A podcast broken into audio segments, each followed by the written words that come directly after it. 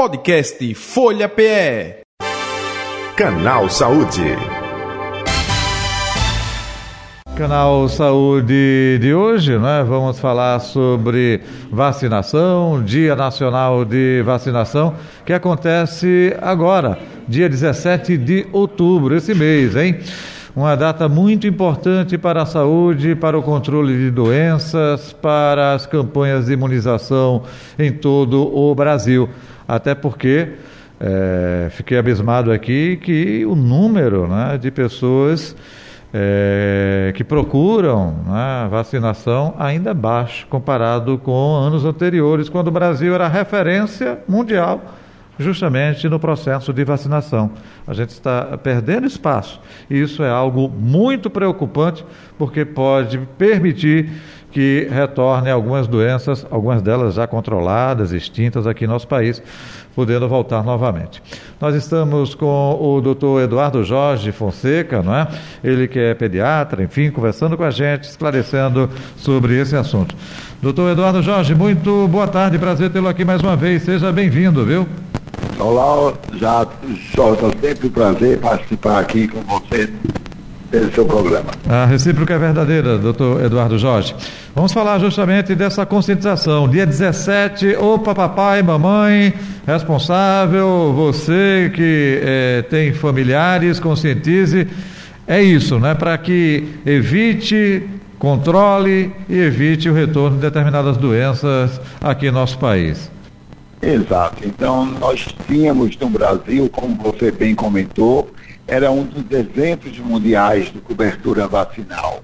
Nós temos cobertura de 90% a 95%. A partir de 2015, a gente começa a ver uma redução progressiva das taxas de cobertura vacinal, agravada pelos anos da pandemia Covid e chegamos hoje com a maioria das vacinas da primeira infância com uma cobertura que em torno de apenas 70%. E o que é que isso rep representa, Jota? Isso representa o risco de retorno de doenças controladas, como sarampo, como a polio. A gente vê agora recentemente surtos de meningite em outros estados, como em Maceió, então, é a, a baixa cobertura vacinal favorece o retorno de doenças consideradas controladas. O doutor eh, Eduardo Jorge, eh, eu sei que são é, inúmeros é, problemas né, que contribuíram para isso, ou que contribuem para isso. É, e para ser resolvido também não pode ser somente de uma forma Eita, dia, é, dia 17, vacinação, viu gente? Vamos, aí tem que ter suporte, tem que ter campanha, tem que ter esclarecimento, tem que é, colocar no rádio, na TV, é, postos itinerantes, para retomar aquilo que a gente tinha efetivamente em algumas décadas aí, que era, é, olha, tem um posto móvel ali da vacinação, que chega em determinada rua, para e vacina a criança. É, é, é um pouco disso tudo, né, doutor Eduardo? Exato. Então, a gente diz que esse tema da excitação vacinal, que é aquela família que vacina algumas doses, não vacina todas, tem várias causas que, que levaram a essa situação. Então, hoje, os pais e as mães trabalham. Então, Verdade. os postos que funcionam só até as quatro da tarde dificulta essa adesão. Perfeito. Então, é essencial que se estenda a abertura dos postos até às 19 horas. Em Recife, a, a, a secretária Luciana, uhum. ela confirma que tem interesse que todos os postos de saúde tenham um horário estendido para as 19 horas. Isso vai ajudar. Como você comentou, a conscientização dessas famílias. Eu digo sempre que os jovens que têm hoje 30 anos 30 e poucos anos, que são os pais de bebês, eles não viram na infância irmão, primo, com sarampo, com catapora, com meningite, com pólio, e passa para essa geração uma falsa segurança de controle dessas doenças. Uhum. E onde a dor da picadinha, a febre baixa que a criança vai ter pela vacina, passam a assumir uma preocupação maior desses pais do que a própria proteção das doenças. Agora, doutor eh, Eduardo Jorge, eu tocou num ponto aí que eu gostaria de explorar mais. É, opa, vacinação infantil. Aí a questão de uma geração de pais responsáveis né, que é, passaram para o processo vacinal é, quando eram crianças uhum. e aí conscientizando essa garotada, levando essa garotada. Mas existe também a preocupação da vacinação dos próprios pais, ou seja, vacinação de adultos, que também, dentro desse cenário que a gente está é, passando para o nosso ouvinte, para o nosso internauta, deixaram de ir também aos postos de saúde e se vacinar. Ou seja, eles próprios, né, doutor? Exato. A vacina hoje, eu digo que é de 0 aos 99 anos. Então, os adultos jovens têm seus esquemas vacinais, como o reforço da difteria e tétano a cada uhum. 10 anos. As pessoas de maior risco, a vacina da gripe, este ano nós tivemos uma baixíssima adesão à vacina da gripe. E é interessante que foi a vacina Covid a responsável pelo controle da pandemia.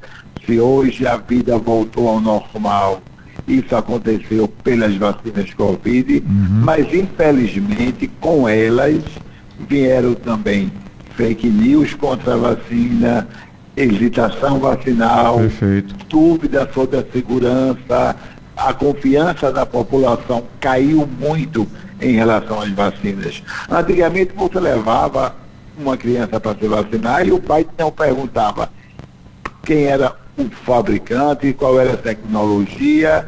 Então, com a Covid, veio todo esse conhecimento e, essa, esse, e esses questionamentos, uhum. que são legítimos, saber de onde vem, quais os eventos adversos, mas isso acabou prejudicando todas as demais coberturas para as outras vacinas. Perfeito. Doutor Eduardo Jorge, eu vou fazer agora uma eh, espécie de simulação. Eu gostaria da sua colaboração. Por exemplo, se fala muito de que a poliomielite, né, que eh, foi erradicada em nosso país já há algum tempo, eh, poderá voltar. Poliomielite causa o que numa criança? Se ela não tiver a proteção da vacina, isso pode trazer sequelas para a vida dela? Até que ponto? Depende do grau. Eu gostaria justamente de contar com a sua colaboração nesse sentido. É. Então, inclusive, a gente está orientando que não se fale de poliomielite, que fica mais distante para as pessoas entenderem. Pronto. É melhor falar paralisia infantil. Pronto, perfeito. As crianças ficam com aquelas perninhas finas, com dificuldade de andar, tem que andar com ordens, com prótese. Então há uma atrofia da musculatura, especialmente dos membros inferiores, das pernas, e essas crianças têm sequelas que duram pelo resto da vida. Então, uma doença que a gente está controlada, hoje em dia só existe no Afeganistão e Paquistão, mas a gente fica sempre com receio que com uma cobertura de 70%, de repente voltamos a ter casos de uma doença que já foi praticamente erradicada em todo o mundo. Uhum. E agora, é, aproveitando né, a sua experiência, o senhor que é especialista em vacinas, representante regional da Sociedade Brasileira de Pediatria, é, deveria ter é, talvez algo atrelado, uma espécie de obrigatoriedade. É, olha, só tem direito a Pronto, escolar, é, ou até mesmo é, com relação aos pais, né? Olha, seu filho só vai ter direito a isso se o senhor levar o seu filho para vacinação. É, eu faço essa comparação, em alguns aspectos já se fala isso, né? Até no Bolsa Família, obrigar que tenha o calendário, a caderneta de vacina atualizada, enfim, nesses aspectos já existe isso. Mas o que a gente tem observado, o exemplo do cinto de segurança em automóvel, é, só se popularizou quando teve multa. Olha, se não tiver com cinto, vai ser multado. Aí todo mundo, vamos utilizar o cinto de segurança. É, é, é um pouco disso também com relação a essa vacina, infelizmente, né? Como eu disse na abertura do programa, a gente, a gente no Brasil era um exemplo para o mundo da questão de vacinação, né? É, é um pouco disso também, na sua opinião, ou não necessariamente, doutor Eduardo Jorge? Amigo, isso é um tema um pouco polêmico, sabe? Tem alguns juízes, especialmente no Rio Grande do Sul, que estão dando até perda de guarda de crianças, cujos pais se recusam a se vacinar. Hum.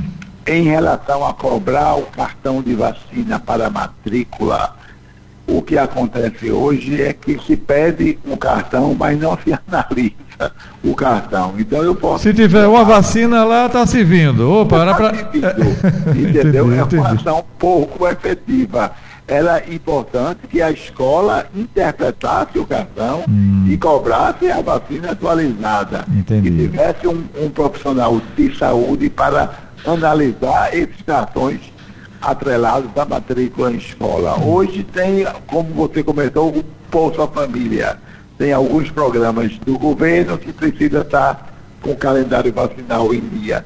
Mas eu acredito muito mais na educação, na sensibilização do que na coesão. Entendi. Então, é, é, essa campanha de, eu diria, reacender né, é, esse é, pensamento, esse espírito de proteção, né, de cuidado. Né? Não tem o ditado de que quem ama, cuida? Então, se você ama seu filho, se você ama a sua filha, se você é responsável por alguma criança, como tio, não, é, de, deve né, é, ter esse sentimento de proteção a essa pessoa, não é, doutor Eduardo? Exato. Então, a vacina é uma demonstração de amor, de cuidado. E isso que tem que deixar muito claro. E não que aquela dor tenha aqueles possíveis eventos adversos de febre baixa, dor local. Eu diria que 99% dos eventos adversos de vacina a gente considera leves e transitórios. Então, uhum. Então, isso não é motivo para você deixar de proteger seu filho de uma doença grave como uma meningite, por exemplo. Dia 17, né? Dia Nacional de Vacinação. É, aconte... um parto, na verdade. Vacina todo dia é dia de vacinação. Perfeito. Mas esse dia 17 eh, são eh, várias vacinas, né? Para crianças, adultos também, não é isso? Ah, na verdade, a campanha vai começar esse sábado e vai se estender pelo outubro em Pernambuco uhum. e disseram aqui em anos. Entendi. É, voltam a data simbólica dia 17, é claro, uhum. efetivamente, mas é, antes disso já começa efetivamente é, a vacinação é, nessa garotada. Não é isso, doutor Eduardo Jorge? Isso, isso, é isso aí, Jorge. Mais algum detalhe que o senhor gostaria de acrescentar? Fique à vontade, aproveite o nosso espaço aqui para reforçar, para é, alertar, para cobrar é, dos pais responsáveis justamente essa é, levada da garotada para os postos de vacinação. Você já reforçou muito bem, mas eu quero mais uma vez endossar. Estamos com cobertura vacinais muito baixas no Brasil, estamos com a porta aberta escancarada para o retorno de doenças que eram controladas, prevenidas por vacina. Faço um apelo aos senhores pais que procurem os postos de saúde que vacinem seus filhos. Doutor Eduardo Jorge, conte sempre com a gente aqui, viu? É, espaço sempre aberto para concentração, esclarecimento, a sua participação. Fique sempre à vontade. Onde encontrá-lo nas redes sociais, doutor Eduardo Jorge? Arroba Eduardo Jorge Fonseca. Uma boa tarde a todos, fiquem com Deus. Idem, eu conversei com o doutor Eduardo Jorge, ele é pediatra, não é? É, médico, é? especialista em vacinas, representante regional da Sociedade Brasileira de Pediatria, foi o nosso convidado do Canal Saúde de hoje. Podcast Folha PE. Canal Saúde.